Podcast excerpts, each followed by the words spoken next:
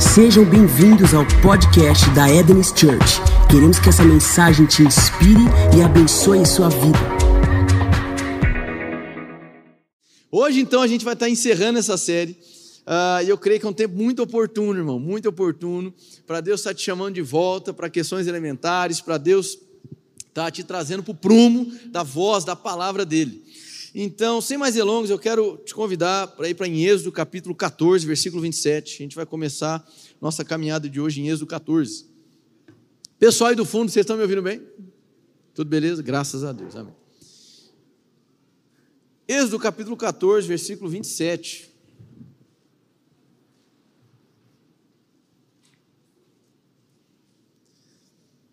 Êxodo capítulo 14, versículo 27 diz assim: Moisés estendeu a mão sobre o mar, e ao raiar do dia o mar voltou ao seu lugar. Quando os egípcios estavam fugindo, foram de encontro às águas, e o Senhor os lançou ao mar. As águas voltaram e encobriram os seus carros de guerra e os seus cavaleiros. Todo o exército do faraó que havia perseguido os israelitas mar adentro e ninguém sobreviveu. Olha para cá, é só uma palavra motivacional, meu irmão? Graças a Deus, todo mundo morre, todo morto, é uma benção.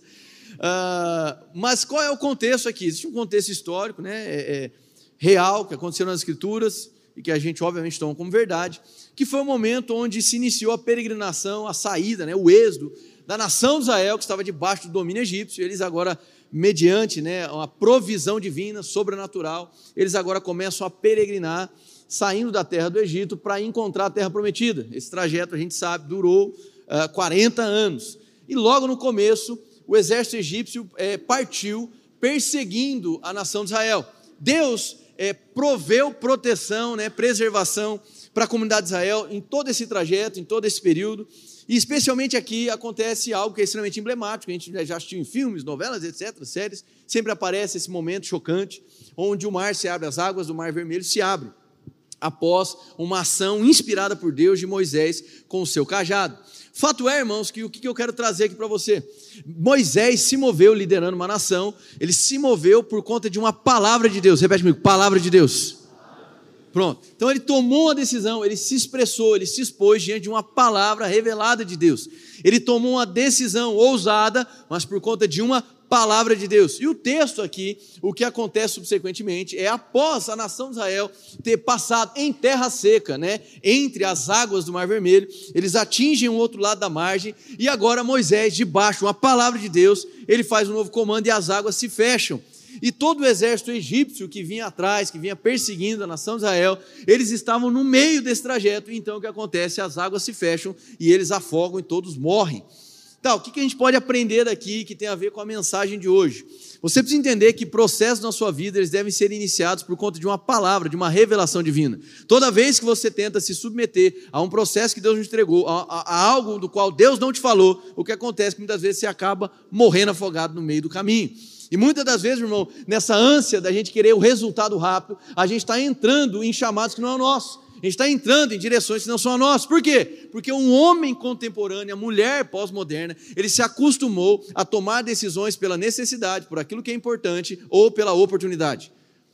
E o cristão maduro, ele não se move nem pela necessidade, nem pelo que é importante, amém? E nem ah, por uma oportunidade, ele se move pela palavra que sai da boca de Deus, amém? A gente precisa entender que isso é uma questão muito tênue, porque às vezes você está seguindo uma direção que não foi a, a que Deus te deu, e você está fazendo um amontoado de coisa certa em uma direção, mas que não foi a que Deus te deu. Então você precisa entender que Deus não é o garantidor de um resultado, porque Deus não quer que você apenas faça as coisas certas para dar resultado. Deus não está comprometido com o resultado. Deus, ele garante a fidelidade dele no processo que ele iniciou pela palavra que saiu da boca dele. Então a mensagem de hoje é uma chamada para que você volte para a mesa, para que você se examine, para que você veja se o caminho que você está tomando na sua vida é segundo revelação divina, segundo a palavra que saiu de Deus, ou é apenas os seus anseios, ou apenas a oportunidade, ou apenas aquilo que é necessário, ou apenas aquilo que você julga importante. Uma vez eu estava conversando com uma pessoa e ela me perguntou da seguinte maneira: olha, quais são um dos sinais da maturidade? Eu falei, vou te ensinar uma das coisas, uma das. A maturidade é muito subjetivo para a gente padronizar em uma única resposta. Mas uma pessoa que está começando na fé, geralmente as perguntas delas vão ser situadas no pode ou não pode. Isso pode, isso não pode, isso pode, isso não pode. Por quê? Na sua imaturidade, ela está querendo conhecer os limites, certo? Então, a pergunta de pode ou não pode é uma coisa de imaturo, coisa de quem está novo na fé. Se você ainda está aprisionado nessas perguntas bestas, irmão, é porque você não caminhou, você não caminhou, você não progrediu. Então, isso é um sinal. Porque o maduro, ele sai do pode e não pode. E agora ele vai para o quê? Agora é diferente, porque ele já não está mais aquela meninice de, ai meu Deus do céu, amanhã eu vou cair e vou perder tudo. Ai, ai, ai, a tentação está acabando comigo. Ai, eu estou que não me aguento. Acabou. Agora ele amadurece e agora o desafio é o quê? Várias portas se abrem. E na maturidade ele tem que discernir qual é que Deus abriu. Entendeu a diferença? Agora mudou porque as ofertas vão sendo apresentadas, as possibilidades, só que o maduro ele não se move pela oportunidade, ele se move pela palavra de Deus. Então, muitas das vezes nós cristãos estamos é, tropeçando na oferta que nos é entregue. Então, sempre que acréscimo é Deus, só pode ser Deus, mas nem sempre o acréscimo é de Deus, irmão. Às vezes o acréscimo é para te prender, às vezes o acréscimo é para te aprisionar, para te tornar refém. E o maduro, ele reconhece. Ele não é seduzido porque a oferta é maior. Ele não simplesmente se entrega porque paga melhor. Amém, irmãos? Então, o cristão maduro não se move pela necessidade e nem pelo que é importante. E não se move também ah, por uma oportunidade, pelo acréscimo. Ele se move pela palavra. Aí vem outra questão, irmãos, porque às vezes você já deve ter escutado, né? Tem gente que fala assim, não, porque quando Deus fala, as portas se abrem, o diabo bate em retirada, aleluia! Amém, mas nem sempre é assim, amém? Aí tem um outro lado que fala assim: olha, porque quando Deus te entrega uma palavra, os demônios se levantam, o inferno todo multiplica e vai contra você. Aí você fica assim, uai, o que, que acontece? É melhor ou piora? Nem, meu irmão, pode ser qualquer um. A questão é que não existe um padrão. Toda vez que você tenta padronizar Deus, você está mostrando que o que você quer de Deus é um método e não vivenciar o processo. Então hoje existe uma apologia de método. Existe um, um, uma idolatria do método. Por quê? O método é o caminho mais rápido para você ter o quê? Resultado. E a gente está vivendo esse tempo onde todo mundo quer um método. Por quê? Com o método eu atinjo o meu resultado. Mas o interesse de Deus não está no resultado. Por quê? Como a gente pregou na semana passada, a vontade de Deus, assim como ele fez com a nação de Israel, ele estava formando um povo. Em você, ele está formando Cristo em você. Então Deus não desperdiça os processos para que seja revelado por meio de você o Filho. Amém? Então, cada processo iniciado, inaugurado por Deus, permitido pelo Senhor, é para que você seja formado à semelhança do Pai, de tal maneira que você agora não se move mais pelo cenário. Então, Deus pode te dar uma palavra, irmão, sabe o que acontece?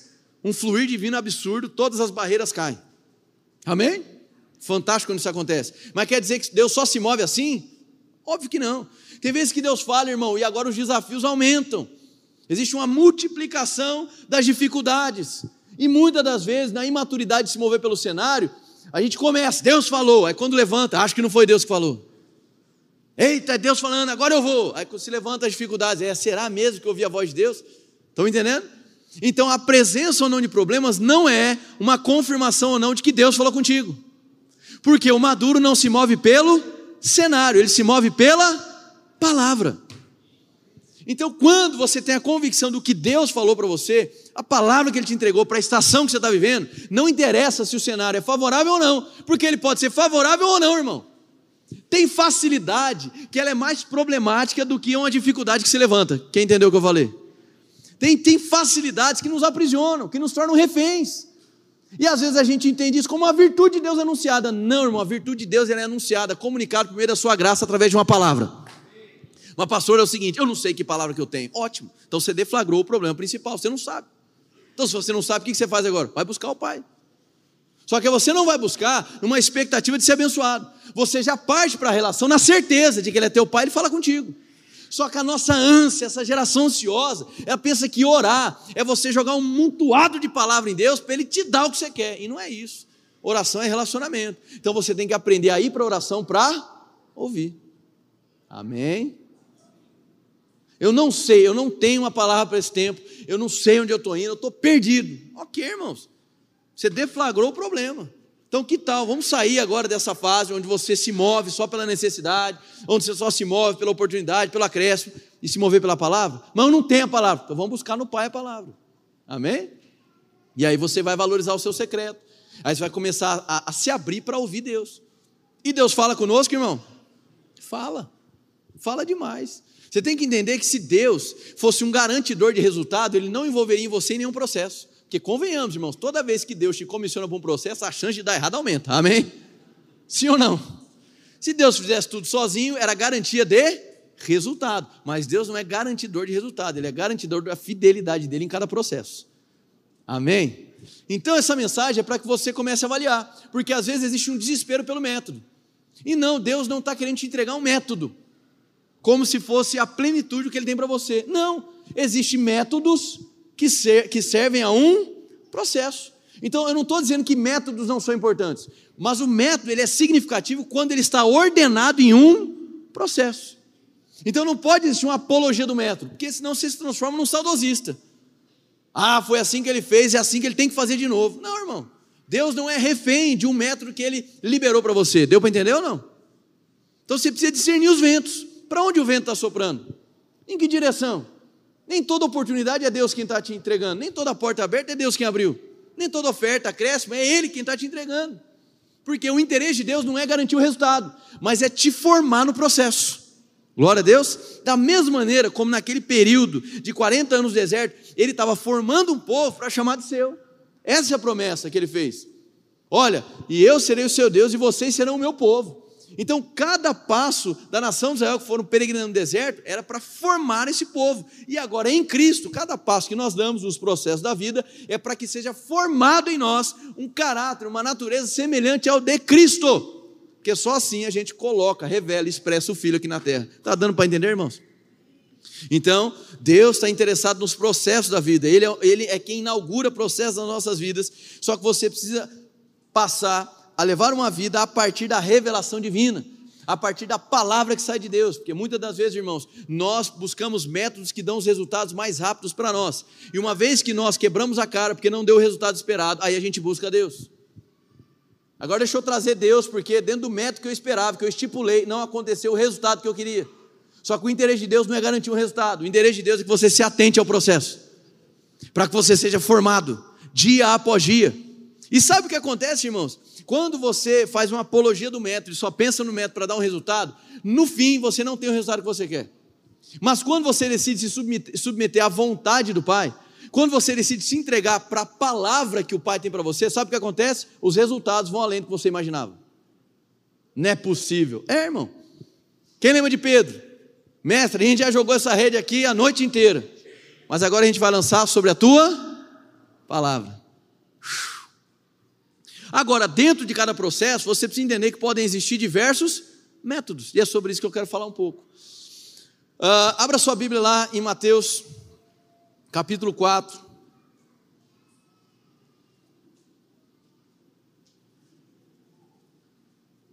Versículo 18.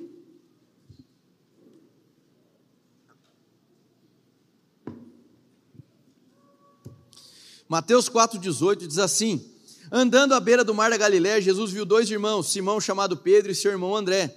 E eles estavam lançando redes ao mar, redes ao mar pois eram pescadores. O que, que eles estavam fazendo, irmãos? Lançando rede. Versículo 21. Indo adiante, viu outros dois irmãos, Tiago, filho de Zebedeu, e João, seu irmão.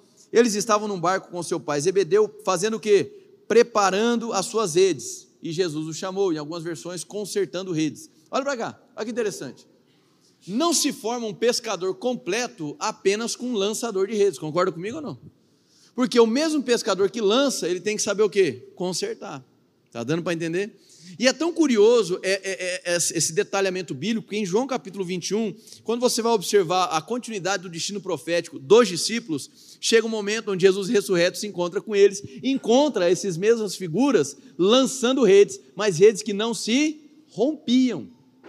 Então, Jesus levou esse processo de três anos e meio para formar pescadores genuínos e verdadeiros e sustentáveis, que não apenas sabem lançar, mas também que consertam as suas redes para que elas não se arrebentem. Amém? Então, a ideia aqui não é a apologia do método do lançamento e nem a apologia do método de consertar, mas entender que essas duas figuras fazem parte de um grande processo. Deu para entender, irmãos? Pronto. Então, que fase que você está inserido hoje? Talvez você está numa fase de manutenção e reforma. Talvez você está numa fase de sprint, está na fase de lançamento. Eu sei que a figura aqui é de pesca, mas tenta visualizar isso na sua vida. Tenta ir de encontro com o talento, o dom, chamado que Deus te deu. Onde você se vê hoje? Talvez você seja um grande lançador, mas por não guardar o seu tempo para também manter ou consertar as redes, você está se decepcionando e se frustrando. Talvez você seja alguém que é um grande reformador, mas você precisa entender que existe o tempo de você lançar essas redes, você colocar essas bar, fora do bar. Quem está entendendo? E, e, não é nenhum método exclusivo. Você precisa entender que são métodos que fazem parte do processo. Então, o seu apego não deve ser ao método por conta do resultado, mas você deve voltar os seus olhos para o Pai, que está interessado que você vivencie o processo. Quem entendeu, diga amém. Vou te dar uma outra figura importante das Escrituras. A palavra de Deus fala sobre a semeadura, sim ou não? Gênesis capítulo 8 diz da seguinte maneira: olha, enquanto é, é, é existir a natureza humana, enquanto houver é, é, é, dia e noite, plantio e colheita não vão cessar. E meu irmão, de todo coração, uma das coisas mais esquisitas que eu vejo muitas das vezes, e escuto muitas das vezes, é o ensino sobre semeadura. Porque é quase que o alvará para falar sobre negociação e troca com Deus. É semeadura, eu planto, eu tenho que colher. Então eu uso tem que para colocar Deus contra a parede. E aí a pessoa acha que se torna abençoado por conta da colheita, ou seja, a partir do ensino errado. Por quê, irmão? A Bíblia diz em 2 Coríntios capítulo 9 da seguinte maneira: Deus dá pão para alimento e semente ao que? Então quem é que dá semente? Deus. Você merecia a semente? Não, então você já é abençoado antes de semear. É verdade, tá? Amém? Diga, eu sou abençoado. Então pronto, o que determina a sua bênção não é se você vai ter a colheita. O que determina que você é abençoado é o fato de que o Pai olhou para você, mesmo sem merecer, te entregou semente. Então você parte para a semeadura não na expectativa de ser abençoado, porque agora o seu compromisso não é de troca. Porque você entra no processo já tendo a convicção de que você é, não de que você vai ser, nem de que você vai ter, você já é abençoado. E aí você está com semente. E para todo esse processo que a gente chama de colheita, existe a fase do plantio e existe a fase da colheita propriamente dita. Concorda comigo? Agora, são mentalidades diferentes, irmãos, que é necessário ser desenvolvidas ao longo do processo. Por exemplo, quem planta, irmão, ele está fazendo o quê? Ele começa cheio de semente e no final ele fica com o quê? Nada. Então, o, o, a mentalidade dele está voltada para quê? Para espalhar. Tem que soltar essas sementes. É um momento de desapego. Mas aquele que vai colher é diferente, porque ele começa sem nada e vai acabar com tudo, vamos dizer assim. Concorda comigo? E muitas das vezes, por conta dessa apologia ao método, do desespero pelo método, do desespero pelo resultado, nós não estamos respeitando o processo de amadurecimento de uma semente que foi lançada. E isso, meu irmão, concorda com esse ciclo ansioso que muitas das vezes está sendo propagado, divulgado, fomentado em cima dos púlpitos. Isso é terrível, irmão. Essa vida de igreja fomentada em expectativa, onde as pessoas, ao invés de provar da paz, do estado de paz, estão ficando cada vez mais ansiosas. E a relação com Deus, que deveria transmitir ou garantir paz, agora está se transformando também numa relação de intensa aflição, e não era para ser assim. Um processo que Deus inicia não é para te causar ansiedade, irmão. Então, por que é que processos iniciados por Deus estão tá gerando cada vez mais pessoas mais ansiosas? E quando chega no meio do processo, ansioso, desesperado, Deus me cura da ansiedade. Isso é curioso, por quê? Porque Deus não prometeu te curar da ansiedade. Amém. Beijo para vocês. Até o fim eu conto o que você faz com a ansiedade, amém? Existe um imperativo de Deus em relação à ansiedade. Então, que processo é esse que está despertando em você um comportamento ansioso, uma mentalidade ansiosa? Onde você até lança semente, mas você está desesperado pela colheita. Porque está achando que uma vez com a semente lançada, Deus é obrigado a ser o garantidor do resultado. Mas mais uma vez, se Deus quisesse resultado, Ele não te enfiaria no meio do processo. Porque toda vez que você é envolvido, o risco de dar errado é grande, irmão. Você é eu, amém? Também, aleluia. Por quê? Porque a vontade de Deus não são apenas os resultados, mas formar um alguém no processo. Se fosse só resultado, irmão, não faz sentido Deus nos envolver em nada. Porque ele, tudo que ele faz é perfeito. Mas ele nos insere. E a vontade de Deus, lá de Gênesis 1, 26, ela continua. Façamos, pois, o homem. Presente contínuo, a gente falou domingo passado isso. Ele fez e está fazendo. Está formando um ser humano semelhante a Cristo, que revela o Filho. E os processos da vida nos amadurecem, formam alguém tal maneira que o interesse de Deus é nessa formação, na sua construção, no seu amadurecimento, e não apenas o resultado. E quando a gente se submete à vontade do Pai, vivencia o processo, não se esquiva, não se esconde, acaba que os resultados vai além daquilo que pedimos, pensamos ou imaginamos. Amém? Vamos lá para Marcos capítulo 4. Vamos continuar a falar um pouco mais sobre semente. Pastor, fala logo da ansiedade aí, pelo amor de Deus, aleluia. Vamos chegar lá, irmão, calma. Mais simples, mais simples que você imagina. Marcos capítulo 4, versículo 26.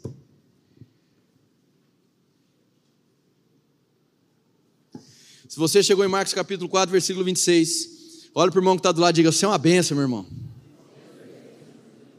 Amém. Você alegrou a vida de alguém, amém?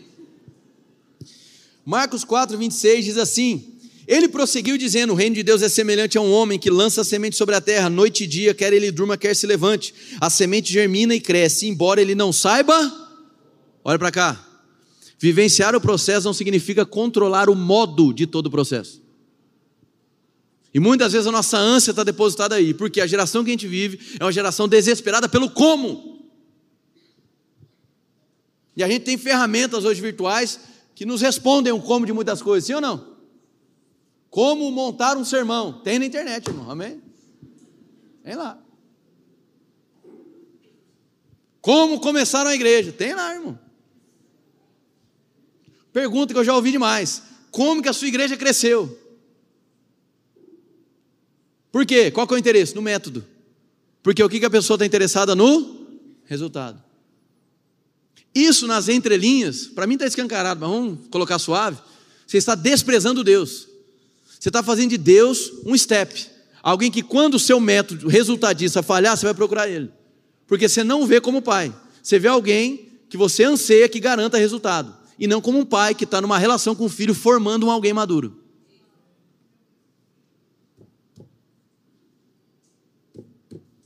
A terra por si própria produz o grão. Primeiro o talo, depois a espiga, e então o grão cheio na espiga.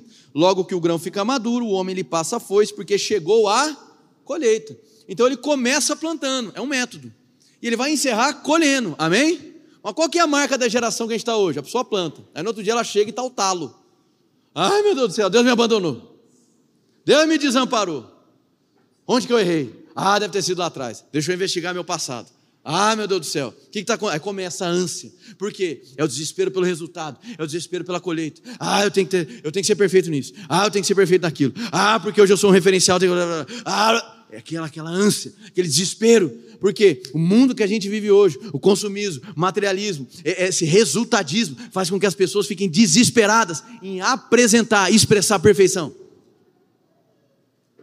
E para que isso aconteça, muitas vezes você está colapsando os processos na sua vida na ânsia de querer mostrar os resultados, de mostrar que o seu método funciona. Mas Deus não está interessado em método e resultado. Deus te confere métodos, desde que eles estejam ordenados dentro de um processo. Porque em um processo Deus está formando um alguém e não apenas garantindo um resultado. O que fase você está? Talvez você esteja na fase, irmãos, do talo ou da espiga. Você olha lá e fala, rapaz, domingo passado eu falei isso aqui. Não, acho que foi no primeiro. Ah, sei lá que domingo foi. Aleluia. Que tem uma frase, eu vou repetir ela aqui, que o povo gosta, irmão. A gente está no tempo que é os últimos anos, o povo fala desse negócio. Que olha, se aquilo que você está fazendo não dá resultado, então mude. Porque senão você não vai ter novos resultados se você não mudar. É um negócio assim. O povo adora essa frase. Eita, é... adora. Olha, se você quer novos resultados, então mude. E nem sempre é assim. Nem sempre é assim. E às vezes você está corroendo os processos da sua vida por conta desse imediatismo, esse desespero de ver um resultado rápido. Tem coisas, irmãos, que realmente requer de nós uma mudança, mas tem coisas que não, que o que precisa é a nossa resiliência, a nossa perseverança. Ainda que o resultado não seja aparente. Porque às vezes você está querendo mudar a semente, sendo que está na fase do talo, ou na fase da espiga. Mas vai haver a colheita, irmão. Entenda, essa lei, a semeadura, é Deus que entregou. Então nós somos duplamente abençoados. Primeiro, porque Ele dá semente, de graça, amém? E segundo, que Ele colocou em nós a capacidade de vivenciar a prática, a aplicação dessa lei. Você é duplamente abençoado. Mas, pastor, não é uma garantia de Deus que uma vez semeando eu vou colher? Sim. Mas o que, que significa plantio e colheita? É onde Deus vai revelar para você a fidelidade dele. Só que a gente não está interessado muitas vezes nisso. A gente está interessado no quê? No resultado. Só que você pode até ir embora com um resultado para casa, mas sem um processo de amadurecimento, ou sem firmar os seus olhos no Pai. E no fim, você se sente insatisfeito. Não, tem gente que às vezes faz planos, planos, planos, e eu não tenho problema nenhum com isso, desde que você comece a fazer planos a partir de uma palavra ou revelação divina. Aí a pessoa vai, conquista tudo que ela queria, quando chega, uai, cheguei, e agora? Ela conseguiu o que ela queria, ela chegou no resultado, mas não houve uma formação. Então ela não provou da fidelidade de Deus no processo. Logo, ela não foi afetada, ela não foi transformada. É como se ela tivesse caminhado, caminhado e não saísse do lugar. Que ainda que ela fique com resultado, isso não supre, não satisfaz. Eu sei, essa mensagem ela se contrapõe à nossa mentalidade materialista. Eu sei disso, consumista. Desespero pelo resultado. E Deus está te chamando de volta, irmão. De volta para a mesa para você voltar a ouvir a voz dele. Mas, pastor, você está falando que eu tenho que desacelerar? Com toda certeza, desacelerar do ritmo que o mundo colocou em você. Para começar a desfrutar da velocidade do Espírito. Amém. Porque o texto diz que o semeador semeia e vai fazer o que depois? Dormir, irmão. Ele vai dormir. Então não, não gera a ansiedade, a expectativa da colheita. Por quê? Porque ele está gozando, desfrutando da fidelidade, de tal maneira que ele sabe que ele vai colher. E não é a ansiedade dele que vai colher o resultado, é o descanso. Aí ele dorme, irmão. Então Deus está te chamando de volta. Para você não se mover mais pela oportunidade, pela necessidade mas se mover pela palavra dele e descansar. De coração, irmão, fiz isso hoje pela manhã, vou fazer de novo aqui. Fica à vontade, livre, momento de família, cumplicidade. Quem é que hoje enfrenta, enfrenta dificuldades para dormir? Levanta a mão.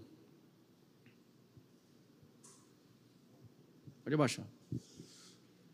Fazer o resumo da obra para vocês. Adolescente, jovem, adulto e senhor, senhora de idade levantou a mão. Todas as gerações afetadas. Isso é sério. E se não há o descanso, irmão, é uma cadeia que vai se desdobrando. A ausência do descanso. Descanso é um princípio. Ah, pastor, eu vou na igreja, eu sirvo, eu, eu, eu, eu dizimo, oferta, eu lanço semente, abraço todo mundo, aleluia. Mas não descanso. Porque muitas das vezes esse pseudo-evangelho que foi construído ao longo das gerações gerou em nós ficcionados por resultado, desesperado pelos métodos que me conduzem mais rápido àquilo que eu quero, desprezando a figura do Pai que está formando alguém, que é onde reside o interesse de Deus, a vontade de Deus. Amém? Então Deus está te chamando de volta, irmão. E volta para você ouvir a voz dele. Amém? Diga assim: é tempo de voltar. Brinquei com o pessoal da manhã hoje, que tem uma turma que gosta desses negócios, né? Esse é o ano da oração. Antes não era, irmão, amém? É um negócio que eu dou risada, irmão. Irmãos, esse é o ano da santidade. Antes era bagaceira, tá liberado. Chegou a hora. Viu? Eu tenho umas conversas viadas, irmão, porque santidade, oração é para sempre, amém? Eu acredito que Deus libera palavras específicas para estações específicas, mas não vem com essas clichês que já era para ser o óbvio da sua vida, amém? Esse é o tempo do descanso, irmão, já sempre foi. Mas Deus está te chamando de volta, para que você elimine os ruídos, para que você comece a identificar e eliminar as distrações, para que você comece a examinar a sua própria vida. Amém? Examinar as coisas, não é julgar as pessoas, examinar as coisas, os conteúdos, é um sinal de maturidade. Você não é que você precisa, você tem que examinar o que eu estou te ensinando. Você tem que examinar a profecia que te entregam. Quem está entendendo aqui, irmão? Da mesma maneira como você tem que examinar a oportunidade, examinar o acréscimo que estão te oferecendo. Amém? E aí você encontra descanso. Você semeia, você reconhece que a bênção já está sobre você, você não gera expectativa da colheita, você descansa, na certeza de que Deus é o garantidor da fidelidade dele em todo o processo. Se ele falou, Vai acontecer. E aí você visita a sua semente. Às vezes você chega lá, ela está na fase do, do talo. Aí tem outras vezes você chega na fase da espiga. Aí você não vai ficar desesperado de mudar, tem que mudar tudo, porque não está saindo a colheita. Não, irmão.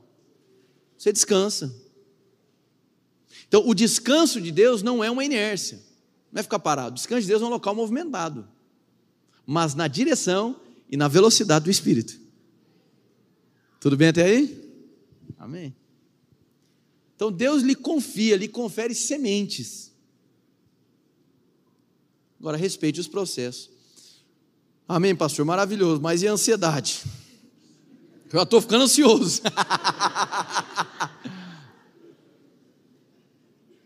Existe um imperativo de Deus em relação à ansiedade. Ele diz, ele diz o quê? Não andeis. Isso é um imperativo. Uma ordem. Ei, não ande ansioso. Mas não ando como? Aí Deus fala: olha para o pássaro, olha para o lírio. Fala, já olhei para o pássaro, estou com raiva do pássaro. Aguento mais ver pássaro, pássaro para todo lado. Por que, que o pássaro não fica ansioso? Porque ele está vivendo a vida dele do quê? De pássaro, irmão. Não está tentando viver de ninguém, não está tentando surpreender ninguém, não está tentando convencer ninguém, não está tentando mostrar o resultado dele para ninguém, está desprovido de competição, desprovido de soberba, de vaidade. Ele simplesmente está cumprindo o chamado de ser o quê? Pássaro. Aí descansa, irmão. Aí vai voar. E o lírio? Está vivendo como lírio, irmão. Não quer ser outro pé de árvore, não quer ser nada, quer ser lírio está descansado, está em paz, está pleno, revelando a glória que lhe foi confiada. De ser o quê? Lírio. Então, toda vez que você tenta seguir uma direção que Deus não te deu, se afoga, irmão, igual o exército egípcio. Se afoga. Se alimenta competição, vaidade. Isso é um perigo. Revolução digital não foi bem absorvida pela humanidade, ainda não foi gerou mais, massificou esse comportamento ansioso. E Deus ele traz um imperativo: não andeis. Ora, se, se é não, não andeis, significa que eu consigo caminhar totalmente desvinculado de uma mentalidade ansiosa. Ah, pastor, você é contra remédio? Em hipótese alguma, irmão.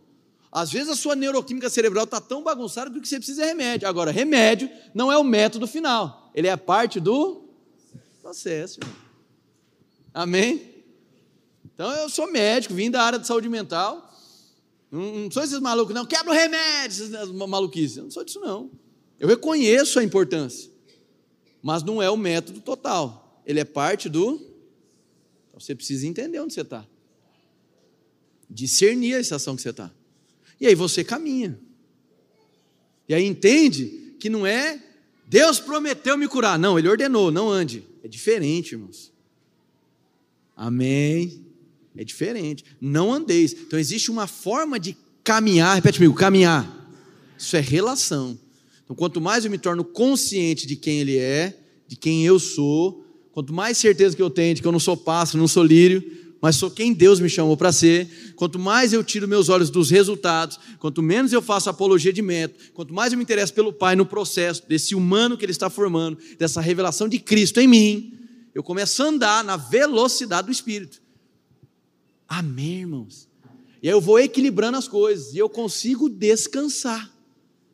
E aí eu trabalho, mas não me fadigo. Eu espero, mas não fico ansioso.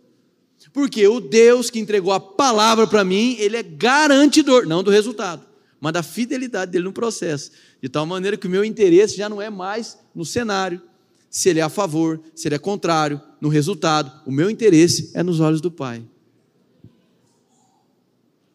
Estou dizendo que é simples, que é fácil para quem hoje está aprisionado na ansiedade? Em hipótese alguma, irmão. Estou dizendo aqui, a fase que é necessário medicação, toda a terapia envolvida, glória a Deus, mas começa a se examinar, porque é um imperativo divino. Então Deus não colocou uma expectativa de cura, Ele colocou uma ordem para que você caminhe, são coisas diferentes. Quando ele diz não caminheis, ele não está te entregando uma expectativa de futuro, ele está te entregando uma perspectiva. Amém, irmãos?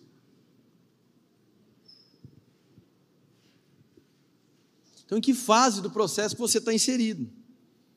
Eu quero ler outros textos com você. Vai lá para Êxodo, capítulo 23, versículo 29. Êxodo 23, versículo 29.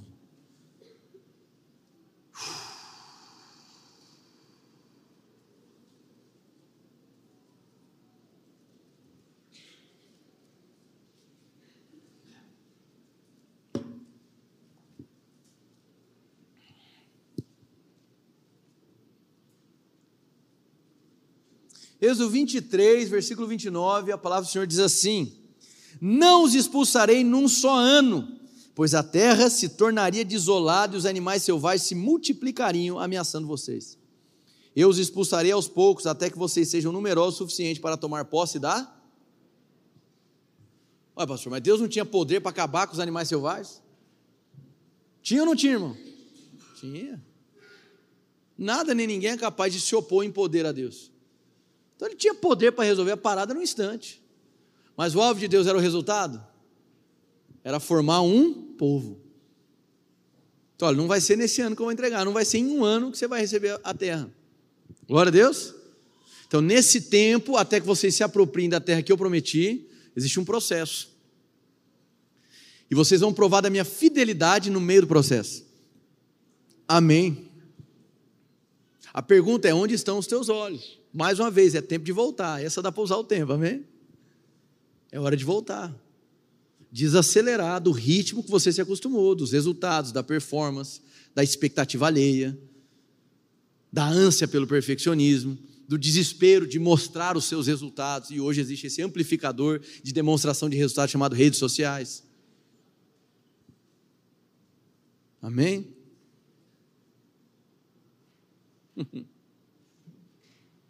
Tempo de voltar. De coração, irmão, qual é a palavra que você tem no seu coração hoje? Para onde ela está te dirigindo? Ou você está vivenciando um processo para agradar alguém? ou você se apropriou de uma direção que Deus não te deu, vai afogar, irmão. Isso aqui não é, não é palavra de maldição, não é isso. É apenas uma certeza de escolhas equivocadas. Vocês estão aí, gente? Então, ele poderia entregar na hora, poderia acabar com os animais selvagens na hora, mas não, ele está formando o povo. Para que quando viesse se apropriar da terra, se apropriar de maneira adequada. Está dando para entender ou não? Vamos para um outro texto. Vai lá para Gênesis capítulo 12.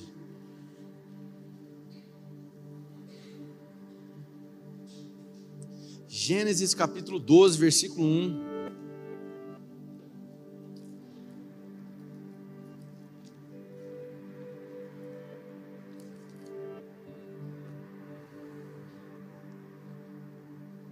Hoje é uma ótima noite, irmão, para você abraçar uma revelação divina.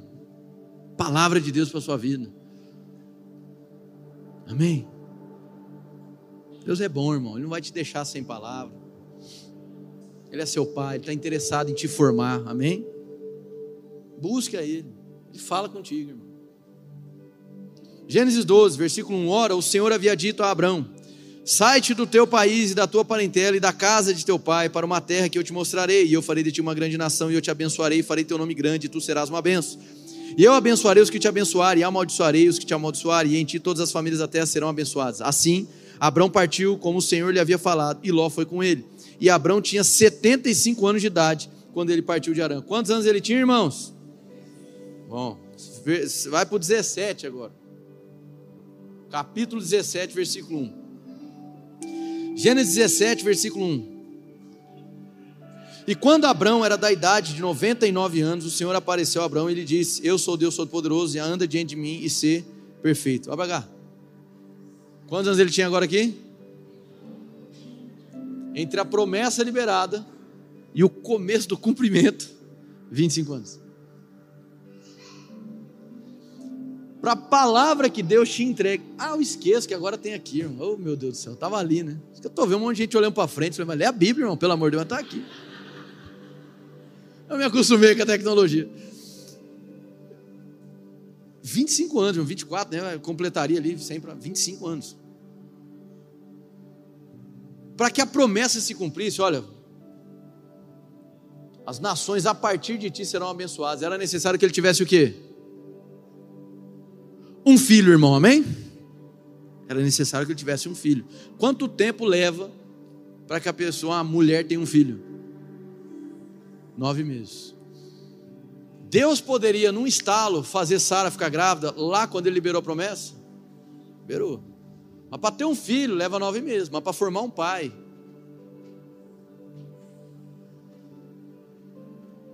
E preparar alguém para ser o líder de uma promessa que abençoaria gerações e gerações, pode levar até 25 anos.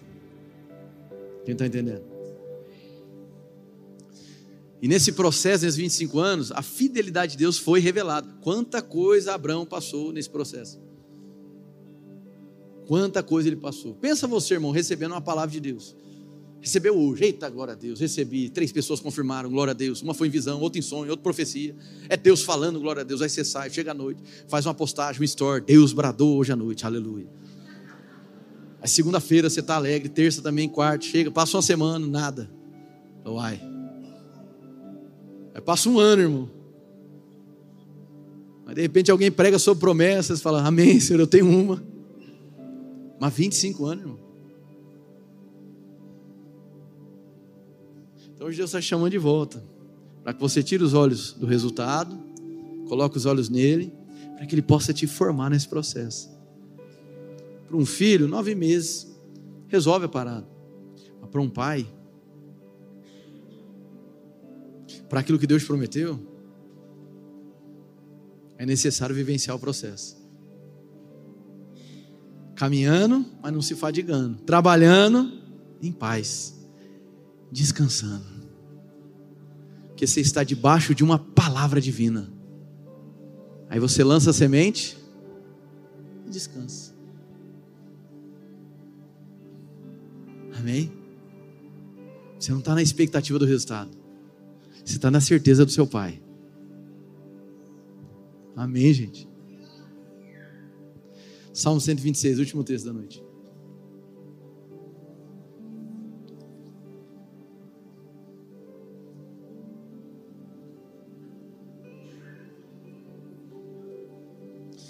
Salmo 126, versículo 1. Esse salmo é maravilhoso. Eu me lembro quando eu preguei sobre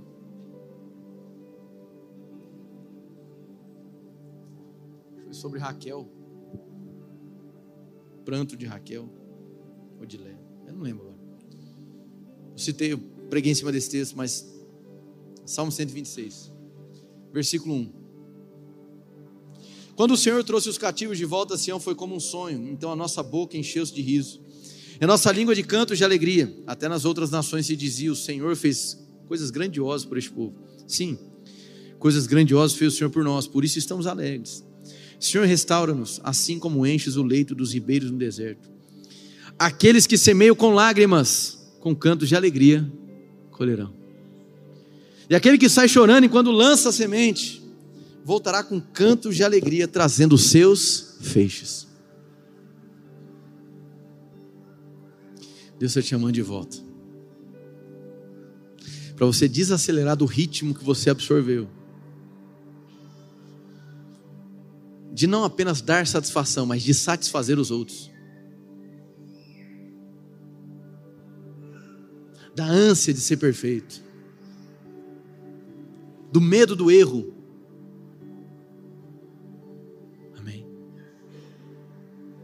Te chamando de volta. para na simplicidade, na pureza do Pai, você como, fi, você como filho ouviu o que o Pai tem para a sua vida. Porque às vezes nós estamos desperdiçando os processos no desespero do resultado. Daqui a pouco você está descontando nas pessoas.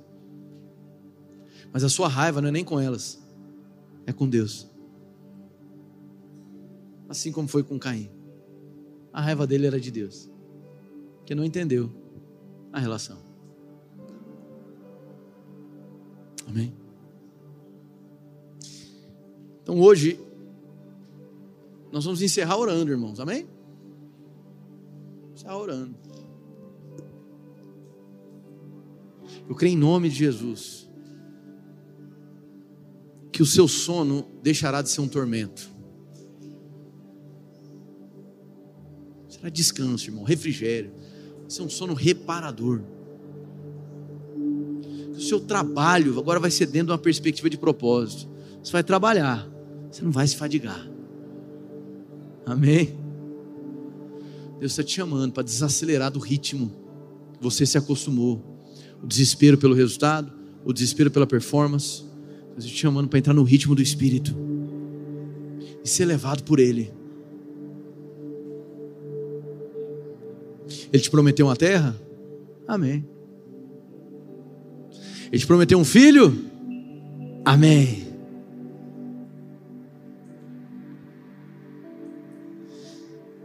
Ele te entregou um chamado? Amém. Está na hora de voltar. Para ver se em algum momento você não se embriagou com uma facilidade, se você não se aprisionou com uma facilidade, que as distrações estão corrompendo processos dia e noite. Então é hora de voltar. Qual é a palavra que Deus te deu? Qual é a direção dele para a sua vida? Não sei. Ótimo. Coloque isso para ele. E absorva como quem se submete a uma vontade. Não andeis ansiosos. Senhor, eu me abro e me submeto à tua ordem. Eu vou parar de olhar para os passarinhos querendo matar cada um que eu vejo. Eu vou olhar para eles e aproveitar a pedagogia deles.